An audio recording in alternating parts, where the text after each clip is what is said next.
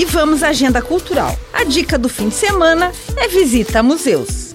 O Museu Casa Fritz Alt é a antiga residência do artista, construída na década de 1940. Abriga exposição permanente de obras de arte em diversos materiais, móveis e objetos de uso pessoal do escultor alemão. Sua localização é privilegiada, com vista panorâmica da cidade e integração com a paisagem natural do Morro do Boa Vista. A subida do morro é pela rua Albé. O Museu de Imigração e Colonização é o famoso casarão nos fundos da Rua das Palmeiras. Nele pode ser vista a exposição Frações do Porvir, o espaço Saberes e Fazeres e o Jardim Sensorial.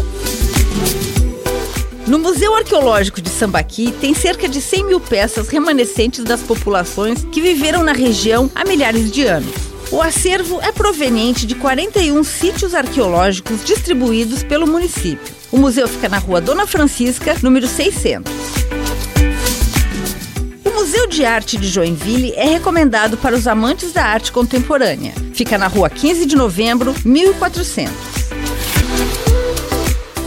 Memorial da Bicicleta fica anexo à Estação da Memória, com cerca de 50 modelos, dos antigos aos mais recentes, de países como Inglaterra, Suécia, Alemanha e Índia. Os museus recebem visitantes de terça a domingo, das 10 horas da manhã às 4 horas da tarde, com entrada gratuita.